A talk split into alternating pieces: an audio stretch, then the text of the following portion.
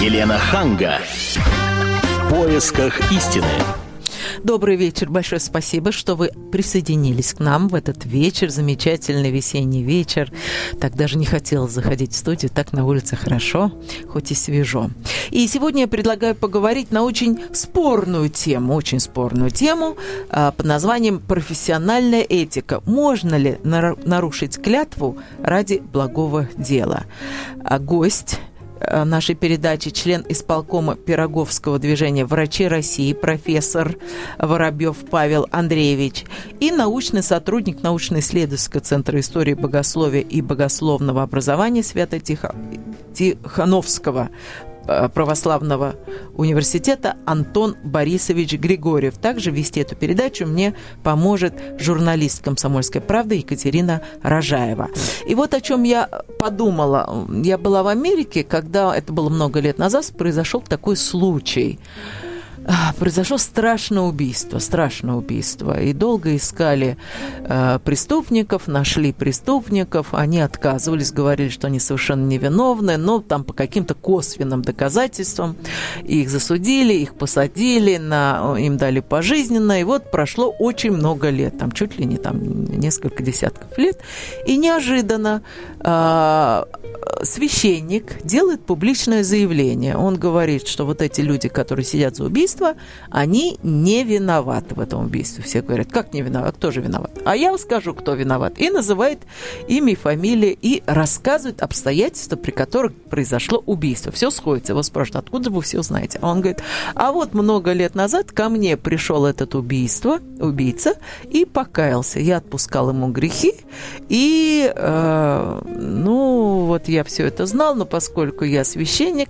я не имел права никому ничего говорить. Но сегодня утром этот человек умер, и поэтому я считаю, что я вот свое обязательство выполнил и имею право теперь спасти эти невинные, э, этих невинных людей, которые вот сидят а, уже столько лет в тюрьме. Америка разделилась на две части. Одни говорили, какой ужас, потому что священник – это прежде всего гражданин, это человек, и он должен иметь сострадание к невинным людям, и как он мог молчать все эти годы. А другие говорили, как он посмел открыть тайну э, человек, который ему доверился. Даже после смерти э, священник должен был хранить эту тайну. Телефон прямого эфира 97 201 97 2. Звоните нам. И, пожалуйста, скажите, как вы думаете, правильно ли поступил священник? Вот профессиональная этика. Нарушил ли он ее? Можно ли было нарушать клятву ради благого дела? А этот вопрос я хочу адресовать а, сразу же Антону Борисовичу Григорьеву. Скажите, пожалуйста, на ваш взгляд, правильно поступил священник, который молчал все эти годы, но потом все-таки открыл тайну? Ну, перед священником, конечно, стояла очень серьезная дилемма, потому что тайна исповеди действительно ненарушима ни при каких обстоятельствах. Священник э, сразу хочу сказать, что священник не является ответственным перед обществом, а является прежде всего ответственным перед Богом, которому он служит. И э, поэтому то, что он открыл тайну исповеди, э, После смерти. После смерти это уже является не бесспорным, действительно. Но э, здесь интереснее вопрос то, что э, аналогичные случаи рассматриваются э, в пасторской практике. И, э, У нас были такие случаи? Э, я слышала о таком случае, ну, не, не с такой трагической развязкой, а бывает, что когда люди очень редко, правда, приходят и каются в убийствах. И в этом э, случае конечно, задача священника, прежде чем э, отпускать ему такое прегрешение, тяжкое, смертный грех, э, уговорить все-таки его на действенное покаяние перед обществом, то есть пойти и сдаться. Угу. И тогда э, перед священником не стояла бы такая сложная дилемма. Но, в принципе, то, что сделал этот американский пастор, э, у нас и у них решается э, через э, власть епископскую. То есть священник, очевидно, вышел э, с определенным прошением в епископат или к своему кардиналу, и тот, очевидно, дал э, разрешение, благословение свое на открытие. Вот. То, что этот священник 20 лет молчал, это, конечно, э, тоже вызывает очень большие вопросы, потому что он не обязан э, никакой суд его не может заставить дать показания, нарушив тайную исповедь, она абсолютно нерушима. Но он мог бы другими способами инициировать расследование. Но как? намекнуть, сказать, а не хотели бы вы еще посмотреть, вон там, вон там, вот отпечатки пальцев, возможно, другие? Э, не знаю, как там в данном случае обходилось бы дело, но э, то, что он вот так вот отпускает э, все прегрешения, вообще это, конечно, беда современной церкви.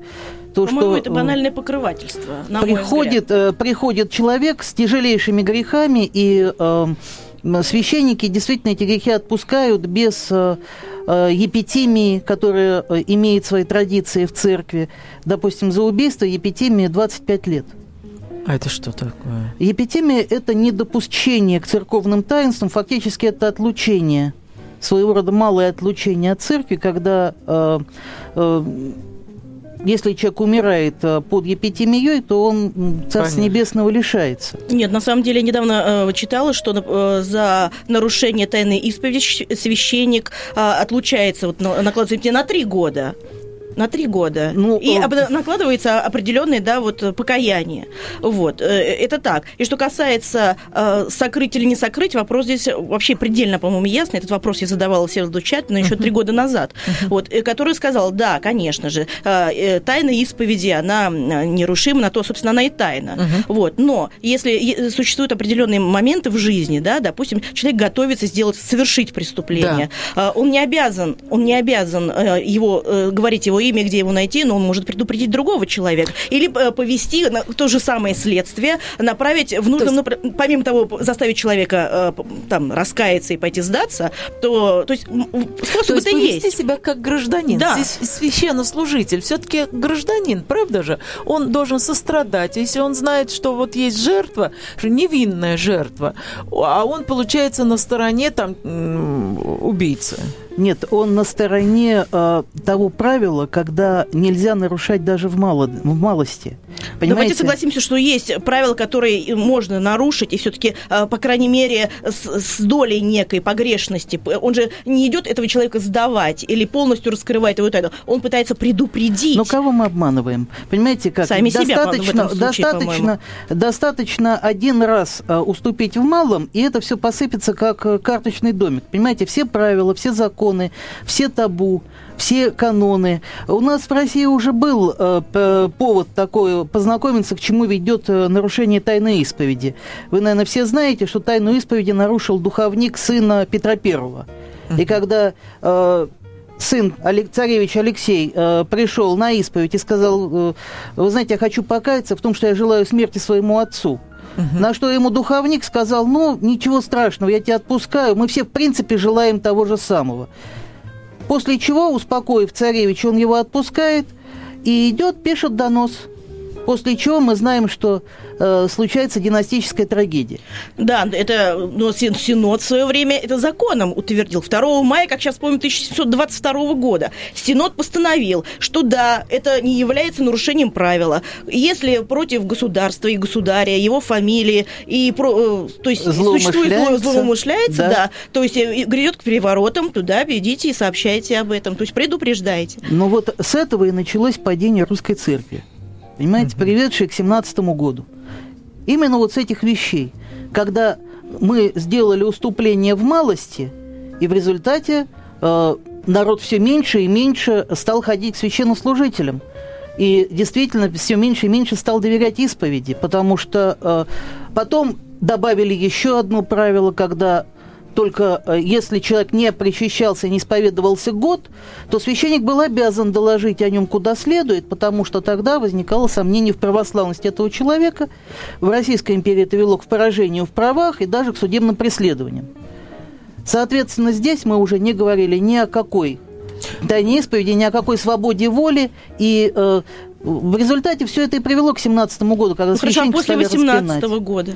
А после 18 года были другие проблемы. Но это чуть-чуть другое все-таки. Да нет, вы, вы зря думаете что это другое. Это как раз очень э, такое базисное положение. Либо есть тайна исповеди, либо ее нет. И двух вариантов Даже быть во не имя спасения вот невинных даже. людей. Вот даже без всяких даже. Вот либо она есть, либо ее нет. Либо люди доверяют священнику свою душу, либо не доверяют. Вот а если все. этот человек, который доверяет душу, он страшный Вот такие преступник? правила. Вот есть правила, они непререкаемы. Но эти правила тоже люди создают, начнем с этого. Ну, Эти правила создается церковь, соборный разум церкви при участии Святого Духа. Батюшка тоже человек грешный, насколько мы знаем. И, ну, мы э, так далеко зайдем. Батюшка человек грешный, но благодать на нем безгрешная, почиет божественная, понимаете? И, э, понимаете, вот мы говорим, невинный страдалец. А бывают ли вообще невинные страдальцы? Ну, бывает, ну. вот как эти люди, которые попали в тюрьму абсолютно ни за Понимаете, что. мы, потому что мы с вами сейчас руководствуемся вопросом «почему?» и «за что?». А мы не задаем себе вопрос «а зачем?». Зачем Бог дает человеку такую судьбу, при которой он несет невинные страдания?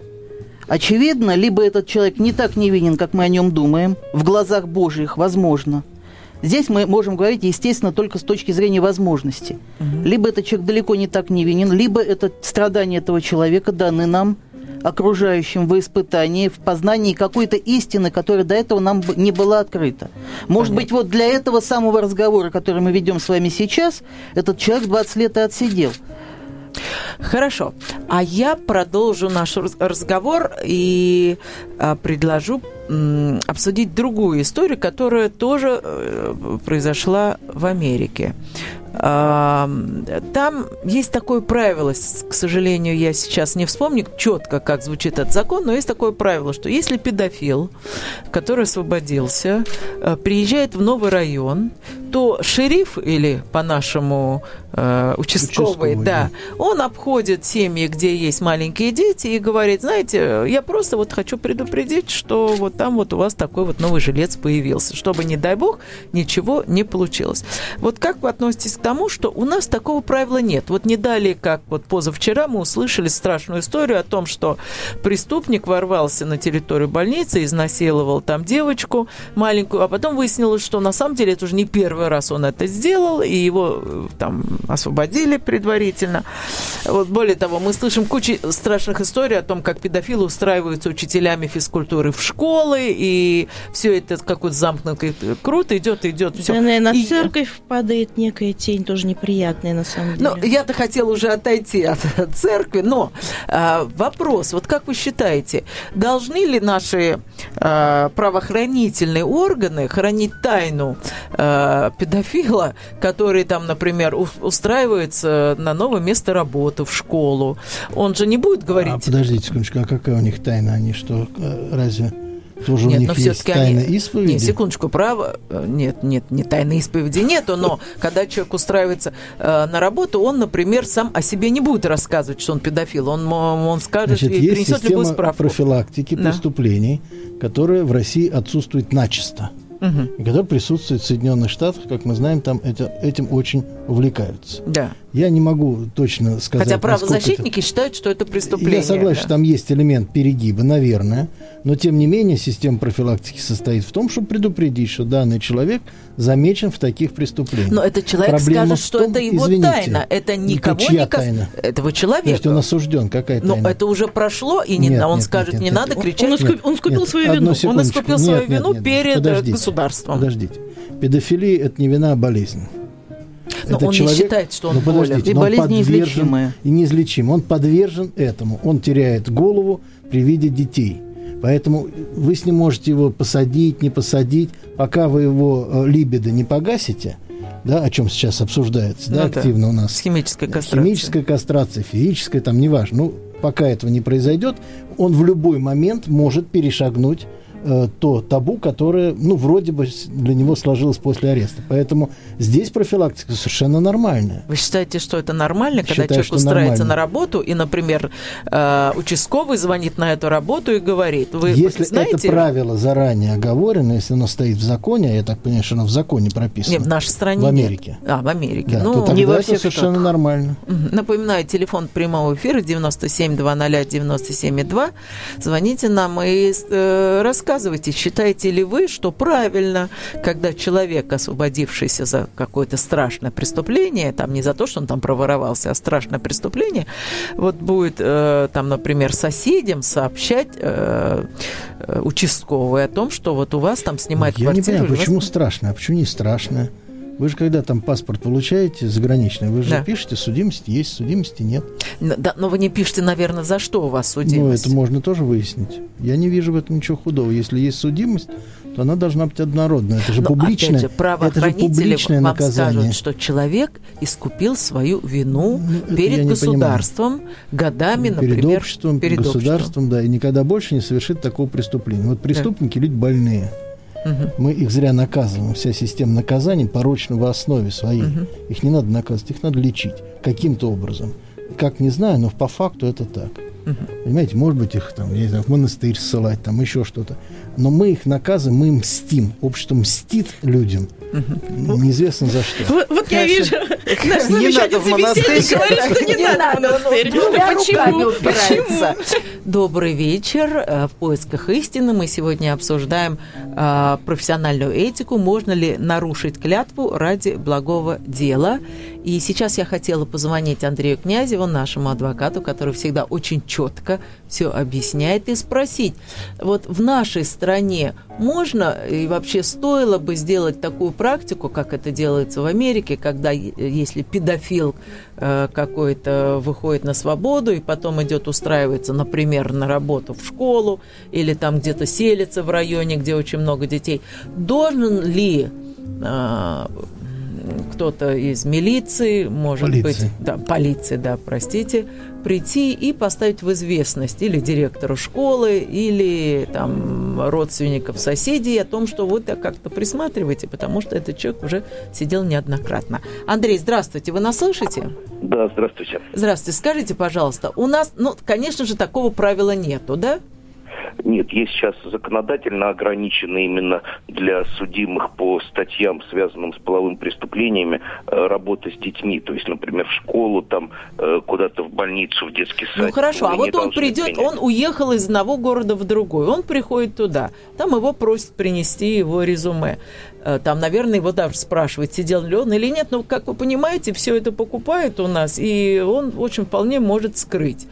Вы знаете, в данном случае просто при приеме на работу и так далее у них ограничено. То, что касается, что родителям не говорят, или, допустим, то, что сосед может там ваш или мой оказаться каким-то таким вот человеком, это не совсем правильно. Я знаю, что в Соединенных Штатах есть целые там и общества, и Да. сайты, где вы можете, например, это проверить. Эта Да. информация, конечно, она не должна быть скрыта, так скажем, от общественности.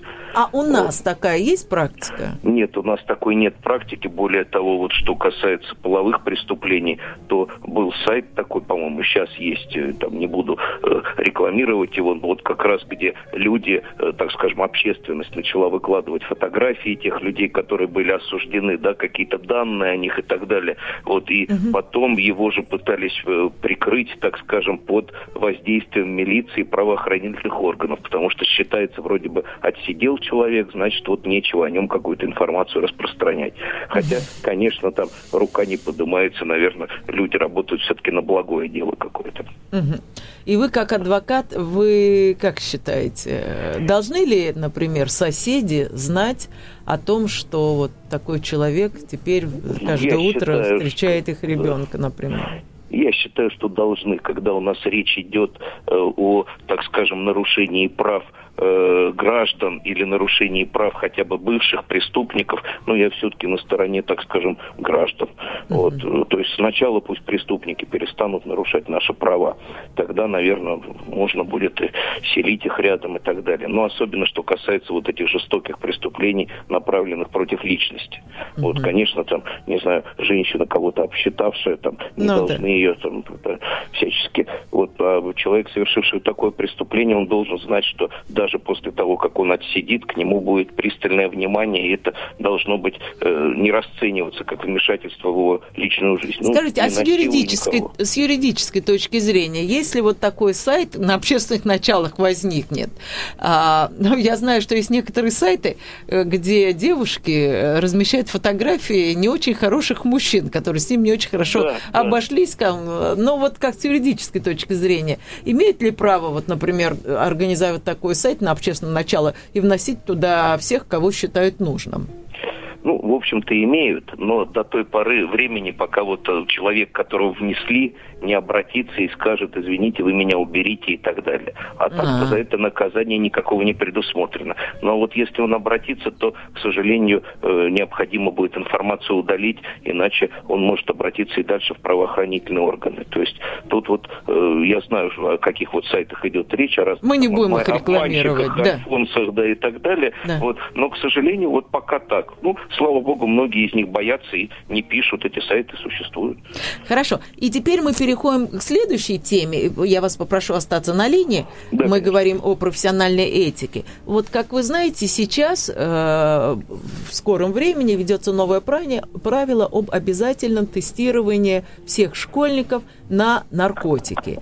И этот закон столкнулся очень с большим э, ну, как-то ну, общественным, общественным возмущением. возмущением, потому что родители считают, что, ну, во-первых, это нарушение их прав, вот это прокомментируйте, насколько это нарушение их прав, потому что они считают, что это их личные... Не их прав, а прав человека. Ну да, прав человека. Вот, и дальше я продолжу вопрос. Вот э, как вы считаете, это нарушение прав человека? Вот мать может сказать, я не хочу, чтобы у моего ребенка проверяли наркотики. Алло. Да, может, конечно, сказать так мать. Но это, это нарушение? Право. Нарушение полностью. Сейчас даже, вы знаете же, прививки, и то только, если родители захотели. А тут почему э, ребенок мой должен проверяться на наркотики, это раз, а потом почему у нас школьник должен ставиться э, в худшие условия, чем, например, не знаю, там, чиновник, адвокат, журналист. Ну, вот нас с вами не э, проверяют. Ну, вы знаете, я как человек, который считает, что нужно это делать, э, я вам на это отвечу, что, знаете, я там за своим ребенком слежу, а может быть, соседская семья не очень следит, и их Вы ребенок не может... следить, к вам это не относится. Но... Это мимо вас сделают, на день Совершенно... рождения подарят. Совершенно верно. Иголочку. Вот я как раз хочу сказать, ну, что так вот а они... здесь вы -то? Нет, я к тому, что э, если всех будут проверять... И что? то есть вероятность, что это вовремя можно... Вовремя нет понятия. Если человек подсел на иглу, то он уже подсел. Вовремя не бывает. Не, ну начинается ведь не с иглы. Начинается, наверное, ну, они там что-то вначале нюхают. Ничего подобного. Нюхают, ничего вы не проверите. Хорошо, мы сейчас к вам переведем. Это вот так категорически настроен Павел Андреевич из... Э, он член исполкома Пироговского движения «Врачи России». Но вот с Андреем э, я бы хотела просто закончить, чтобы не держать его на линии. Э, значит, в основном боятся родители, что эта информация станет достоянием общественности, что врачи смогут каким-то образом эту информацию кому-то сдать. Вот На как... самом деле таких случаев была масса, когда издавали информацию о состоящих на учете в наркологическом диспансере, и потом, например, мошенники путем телефонных звонков да, мамам звонили. Да. Конечно, поэтому... Скажите, а почему раз... врачи это делали? Это же противозаконно. А почему это врачи это могли делать? Это санитарки, не обязательно врачи, совершенно регистраторы. Верно. У нас же да. все открыто лежит. Пожалуйста, приходи То есть это вопрос коррупции? Да, конечно, вечером пришла санитарка, вытащила карточки, перечитала и все. Вообще поразительно, что родители боятся позора, общественного порицания, но не боятся, что их дети станут наркоманами. Сейчас, Андрей, спасибо большое. Если вы хотели что-то добавить... Э, вот я только добавлю, да. что мне кажется, что вот когда идет речь о э, именно тестировании, вы знаете, ну, в Америке оно сплошь и рядом, и вы лучше меня знаете, кому это помогло. Просто это угу. не то средство борьбы. Мне кажется, вот тут да, лучше согласен. спросите доктора. Угу. Да, то есть у нас благие намерения, но от того, что всех проверят, э, то есть и я уверен, что, опять же, найдется и хитрецы, которые будут и обманывать и так далее, и не придет он в этот момент в школу, вот, и маме, если надо, обратиться. Поэтому это не тот способ. Тут, мне кажется, больше от нас с вами зависит. Если мы видим, там, ребенок в школе не но, ну, так себя ведет, но... Ну, это, то лучше обратиться к учителям, там, к милиции, не знаю, еще к кому-то, вот, чем вот это вот, ну, поголовное, как бы, тестирование. Ну, мне Понятно. Спасибо, Андрей, да. спасибо, что вы присоединились спасибо. к нашей передаче. А спасибо. А теперь вот вопрос к Павлу Андреевичу, как к врачу. Э, ну, вот врач не имеет имеет право, у него там клятва. А вот санитарки, у них как? Э, нет никакой клятвы? Нет, как, это не подсудное Во-первых, у врача нет особенно никакой клятвы. Мы клятву Гиппократа не даем, как известно. Почему не даем? Потому что Потому не что даем. устарела уже давным-давно. Ну, Ну, дело не в том, что она новенькое. устарела, просто церковь не велит клясться, между прочим. Да. А, нет, по-моему, в де- в 99-м году есть Нет, какая-то клятва, нет, ну которая что это не Госдумой клятва установлена. Нет? Это а что обещание это? врача Обещание? России, да. А, ну как под нее подписываются, или практически она не... Нет, не устно, из устно. А, то есть, ну, получается, что врач не несет никакой Ну, ответственности за свои действия, правильно? у есть, врача. тут вопрос на самом деле не в клятве, не в обещании, а в этике. Есть этический аспект. Да. Если врач э, выдает тайну хуже, чем тайна исповеди на самом деле, то он на это не имеет права просто потому, что такие у нас каноны в медицине, во всей медицине в мире. И нарушать их никому не дано. Ну, нарушаются менее, же. нарушается же. Врачами? Да. Ну, все бывает. Ну, вот эта Я информация. думала, вы скажете сплошь и рядом. Вот между Нет, про- насчет сплошь и рядом я не соглашусь. В основном, к сожалению, нарушается вспомогательным персоналом чаще, чем врачом. А их как-то контролировать, например? А как?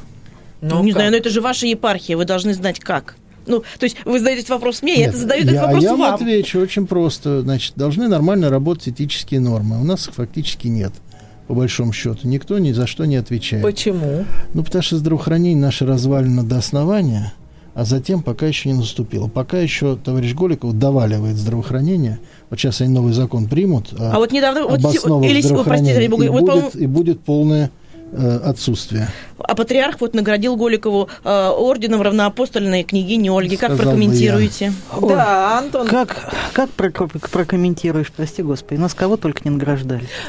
Ответ засчитывайте. Сейчас до нас дозвонился Леонид Сергеевич. Здравствуйте, Леонид Сергеевич. Леонид Сергеевич. придерживаюсь гораздо более строгих, э, так сказать, э, постулатов, которые у нас у нас и гораздо менее строгие не работают, поэтому, конечно, это может выглядеть как фантазия. Я глубоко убежден, что любой физический контакт, ну, у меня уже внуки, да, с моим, э, моим это касается любого, э, вас, э, вашего ребенка, э, моим ребенком, то есть меня, родителя или меня, опекуна по закону, абсолютно должен быть исключен. Любые пощупывания, похлопывания, касания, э, любое тестирование медицинское, оно будет обязательно связано с тем, что ребенку или у него кровь возьмут, или Да. что-то ему в рот Мочу. сунут. Не, ну Что вы диспансеризация. во- одну секундочку, Да. я доскажу, поскольку эта мысль вызовет, э, ну, насмешки. Так. Значит, я понимаю, что я э, крайнюю, так сказать, формулировку даю. Хорошо. И э, тем более должны быть исключены любые медицинские осматривания без э, прямого указания на то родителей. Не согласия, а указания. Родитель должен сам захотеть этого, а не по умолчанию. Вот мы, вот вы как говорили про сайт, это тоже там было беззаконие.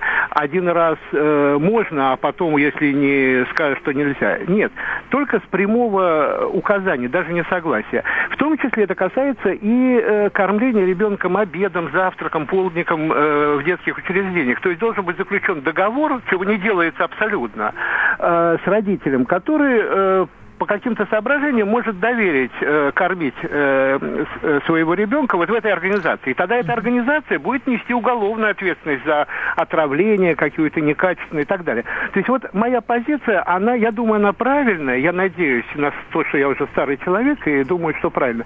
Но она, конечно, абсолютно не работает у нас. Да, Леонид Сергеевич, спасибо большое. Я бы хотела узнать, Андрей Алексеевич согласен с вами или нет? Здравствуйте, Андрей Алексеевич. Добрый вечер. Я, э, ну, как сказать, я категорически про, ну как, я категорически за, за то, чтобы проводили обследование не только школьников, но и всех, всего взрослого населения. А что дальше? Ну, будет обследование. И что из этого-то? Лечить-то Как нечем? понять, что из этого? Я за рулем работаю, да, вот И я что? работаю, я водитель, я профессионал. Ну. А сколько вот ездит, так называемых, обкуренных, там, вот, Ну и что дальше? Ну, там. ездят, и что? Что вы с ними сделаете? А Отнимать как права, сажать в тюрьму. думаете? Предложения нет, какие? э, нет, права, права нет. Ситуация в том, что да, когда, если действительно будет этот закон, да, просто школьники, ну кто там, школьники, там дети, у меня у самого дети, Ну и что из лет, этого, и ну? 20 лет, они будут бояться. Да этого. ничего никто не А будет бояться, вы что-то путаете. Наркотики это такое зло, которое ничего не боятся. Вы им покажите фотографии людей, которые через два года на наркотиках погибают. Не будут бояться. Это болезнь, понимаете? Это, это нельзя отрегулировать э, нормами законодательными и так далее. Мне кажется, просто разговор идет о том, что их можно отстранить и да безопасить других вы людей. Не сможете вы ни от чего отстранить. Ну как, хорошо, ну, туберкулез ну... вы же проверяете на туберкулез, и правильно? Что? И что? И начинаете процесс лечения. Далеко не всегда. И вообще это вопрос очень спорный. ВОЗ, например, против этого категорически возражает. Да. Да, это наши застарелые социалистические ошметки такие здравоохраненческие. Ну, мне кажется, что, может быть, к социалистическим ошметкам имеет смысл в какой-то степени возвращаться, имеет, потому что... не везде все мы, Мне кажется, что мы отравились этой свободой уже. Идет война героиновая против России. Тут все средства уже хороши. Но это не средство. Вы ничем не поможете человеку, который уже получает героин. Но Нет, вы поставили... героин может быть, а но что он еще? же не начинает с героина, Но он не будет один. Же? В этот момент... Он, может быть, не подучит другого ребенка, он, может быть, не предложит Да не другого... он подучит, а подучивают специальные люди, которые этим занимаются. Ну, Господь с вами, о чем вы говорите? Нет, буду, проще всего развести руками и сказать, не надо мы ничего не сделаем. Нет, простите, делать, пожалуйста. Да. Вот наркологическая служба пускай занимается, пускай министр здравоохранения, который орден дали неизвестно за что, занимается. А она сегодня, между прочим, продолжает поставлять в аптеки бесплатно кадеин, ну, не бесплатно, за мел, да, мелочные, да? Деньги, да? И 300 э, тысяч человек в стране, и в основном дети, сидят на этих таблетках, кадеин содержащих.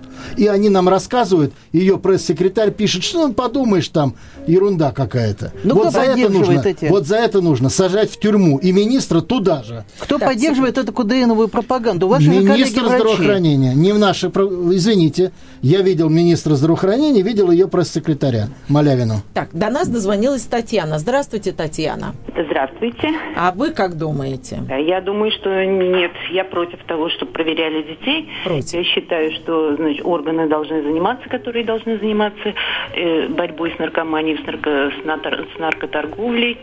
А вот, а дети тут при чем?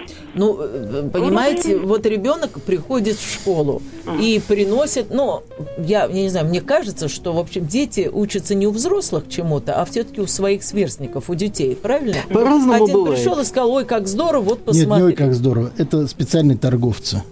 Это маркетинг, распространение. Все ну, как знаете, с любыми другими товарами. Я, я с этим не сталкивалась. Вы с этим не сталкивались? И с друзьями не сталкивалась. Я не страшен черт, как его малюют. Ну что вы, это так. страшен Может, так, что дальше... в каких-то регионах я согласна. Там, где дилеры, значит, очень хорошо работают, значит, органы не дорабатывают. И в Москве прекрасно работают. Ну, в Москве вот я живу, и ничего я не вижу. Ну, вам очень повезло. У меня вот есть знакомые, у которых, ну, ну, понимаете, к сожалению, это, такого везения там, не было. У кого-то есть, у кого-то нет. Там, значит, ну, значит, у вас просто круг знакомых мало. Здесь будут над детьми, в общем-то, ну, сами знаете. Нет, нет, я не за то, чтобы тестировать, я за то, чтобы заниматься профилактикой. А, а тестирование это, уже поезд ушел, это мы уже опоздали. Я а работал. Мы каждый день занимаемся. Угу, спасибо вам ну, большое. Да, нет, я хочу еще несколько, значит, да, вот замечаний, вот таких вот кратеньких. Значит, во-первых, вот парень в Буденовске, которого обвиняют в изнасиловании, да, да, да, да. это не так однозначно. Я уже второй раз сегодня слышу в «Комсомольской правде» о том, что он совершил.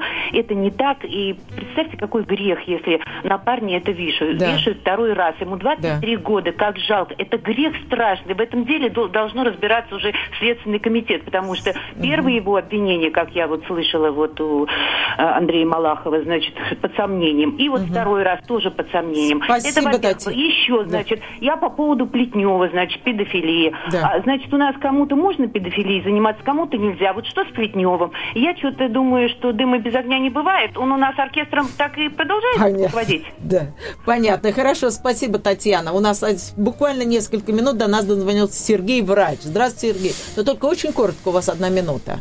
Здравствуйте. Знаете ли мой коллега, а, врач, о том, что мы обязательно проходим обследование РВ, ВИЧ, HBS, HCV, и при выявлении подобных инфекций мы можем потерять э, профессиональную деятельность вплоть до перехода на иную специальность. То есть мы становимся опасными для пациентов. Угу. И это первая ремарка. И вторая ремарка, я глубоко убежден, что употребляя наркотики, включается сетевой маркетинг. Тот, кто его угу. употребляет, постепенно переходит с легких на тяжелые, потому что легкие более Понятно с дорогих на легких на дорогие, угу. и он включает э, окружающих. То есть Понятно. ребенок, который употребляет наркотики, он да. э, становится опасным для окружающих детей. Я за то, чтобы обследовать. Спасибо, Сергей. Вот вы разделяете мою точку зрения, но их много, они разные, эти точки зрения. Я благодарна всем, кто пришли сегодня. К сожалению, уже передача подходит к концу.